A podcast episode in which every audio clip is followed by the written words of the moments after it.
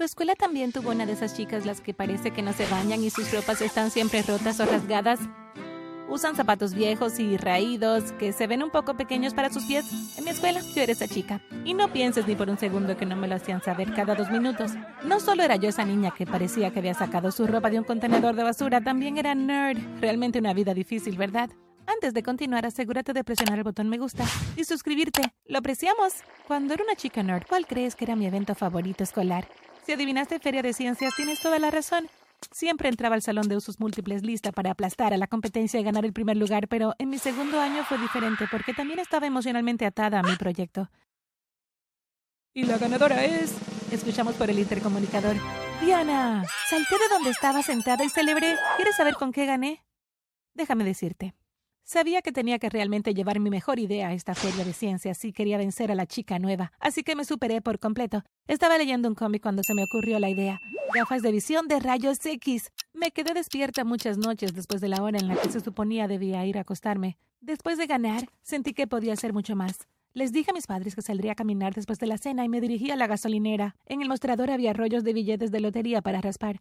Me puse las gafas y las miré. Compré una barra de chocolate y el rascador ganador. Mis anteojos me permitieron ver el boleto con el premio mayor. Me fui a casa. La raspé frente a mis padres mientras me regañaban por malgastar el dinero. Oh, me olvidé de contarte un importante detalle. Mis padres no estaban en ruina, eran unos tacaños.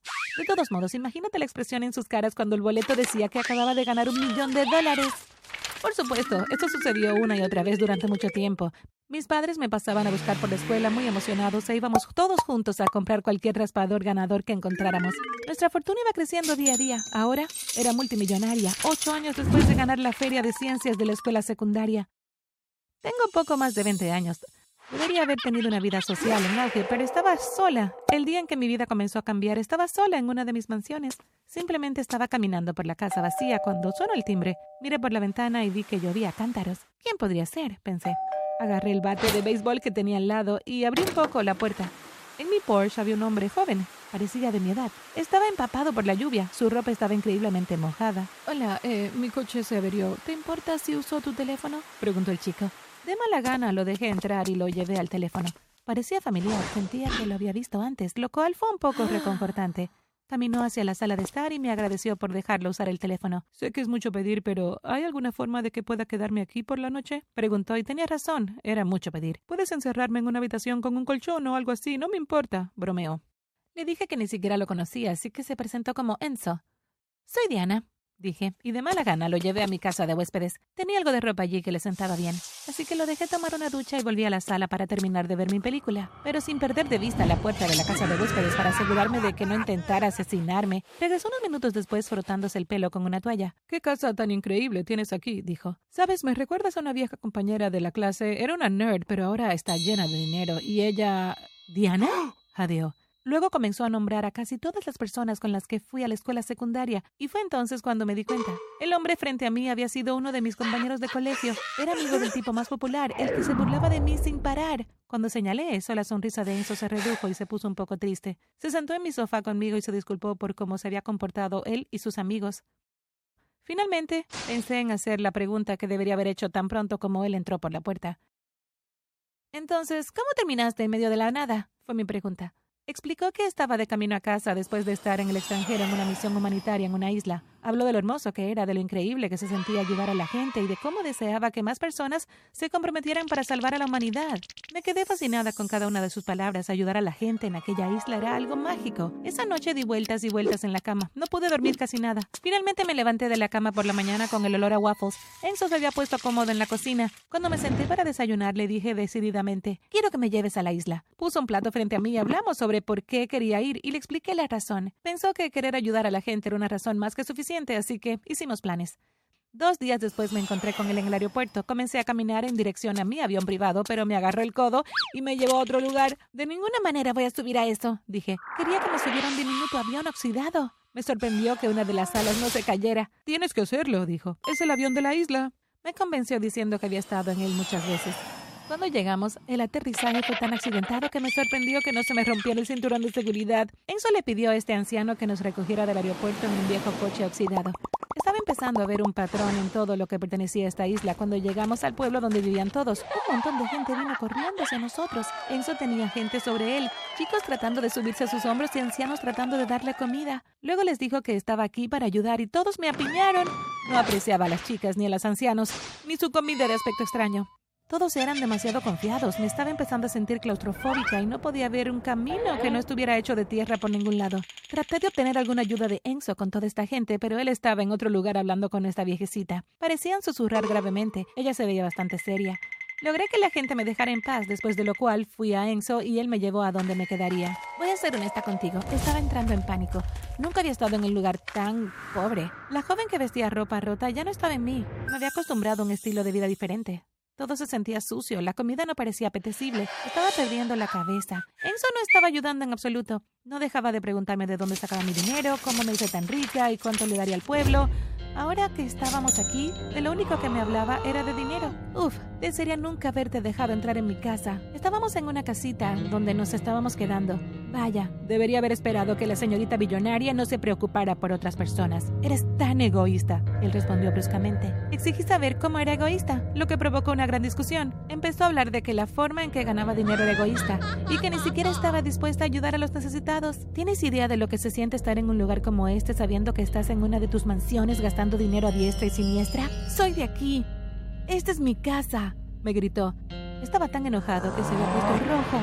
¡Gah! Todo lo que quería era que gastaras tu dinero en personas que lo necesitan. Ahora lo arruiné. Se sentó en una silla y se frotó la cara. Salí furiosa de la casa y me puse a caminar. Quería patear todo lo que veía. Las carreteras estaban sucias, pero me di cuenta de que no contenían contenedores de basura. Vi algunos pescadores que llevaban algunos peces, pero cuando caminé hacia el puerto noté que solo tenían un bote pequeño y sus redes estaban rotas. Me di cuenta de algo. Había mucho potencial para la isla. Corrí de regreso a la pequeña cabaña para hablar con Enzo, pero se había ido. Dejó una nota sarcástica diciendo que esperaba que disfrutara de mi tiempo aquí. La rompí y la tiré a otra parte. Luego me subí al techo para tratar de obtener una señal de mi teléfono. Cuando lo obtuve, llamé a mi mamá. Ni un día después estaba allí, regañándome. Mi mamá había aparecido con muchos baúles de equipajes y empleados. Yo había elegido un atuendo más humilde para mi viaje aquí, pero mi mamá escuchó la palabra isla y decidió ir con todo. Cuando estábamos a solas me sentó y me dijo, ¿Qué es eso de que quieres patrocinar este lugar? Le expliqué que la isla era genial, llena de gente trabajadora. Mi mamá no me creyó. Estábamos discutiendo cuando alguien llamó a mi puerta. Algunos chicos del pueblo vinieron a entregar comida. Les di las gracias y les di algunos dulces que había comprado. Luego me volví hacia mi mamá con una sonrisa radiante, pero ella solo preguntó, ¿De verdad te vas a comer eso? Le grité por ser insensible, pero ella salió furiosa diciendo que necesitaba un poco de aire fresco. No quería hablar con ella, pero luego me sentí mal porque estaba sola y las nubes se veían bastante oscuras. Mientras corría por un sendero en busca de mi mamá, comenzó a llover a cántaros y el viento aumentó. Estaba preocupada de que los árboles estuvieran a punto de comenzar a volcarse, cuando escuché un fuerte estruendo y un grito más adelante en mi camino, vi a mi mamá casi desmayarse por un susto. Un árbol se había caído justo frente a ella. ¡Mamá! grité. Corrió hacia mí y nos abrazamos. Teníamos miedo de movernos una pulgada a cada lado de la carretera cuando un chico pequeño apareció de entre los arbustos. Agarró mi mano y nos llevó a mí y a mi madre lejos del bosque. Nos llevó detrás de una casa pequeña. Había una especie de cobertizo de metal contra la montaña. Tocó la puerta y alguien del otro lado la abrió. Entramos y encontramos al menos a seis personas allí. Mi mamá estaba impresionada con el cobertizo. Preguntó quién lo había construido y una mujer se levantó del suelo. Explicó que un montón de metal terminó en la playa y lo usó para construir este cobertizo.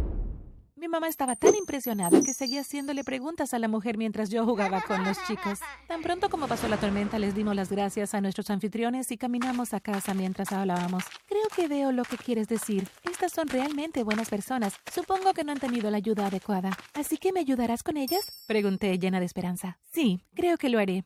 Nos sentamos en mi sala de estar durante varios días, planificando todo lo que íbamos a hacer. Pasó un año. Dejé a mi mamá en la casa, tardando una eternidad en prepararse como siempre, pero yo había estado listo durante horas. Finalmente estábamos inaugurando el nuevo puerto. Hice reformar los muelles y compré barcos nuevos para los pescadores, equipados con lo mejor que el dinero podía comprar. Caminaba por la ciudad cuando vi una cara que no había visto en un tiempo.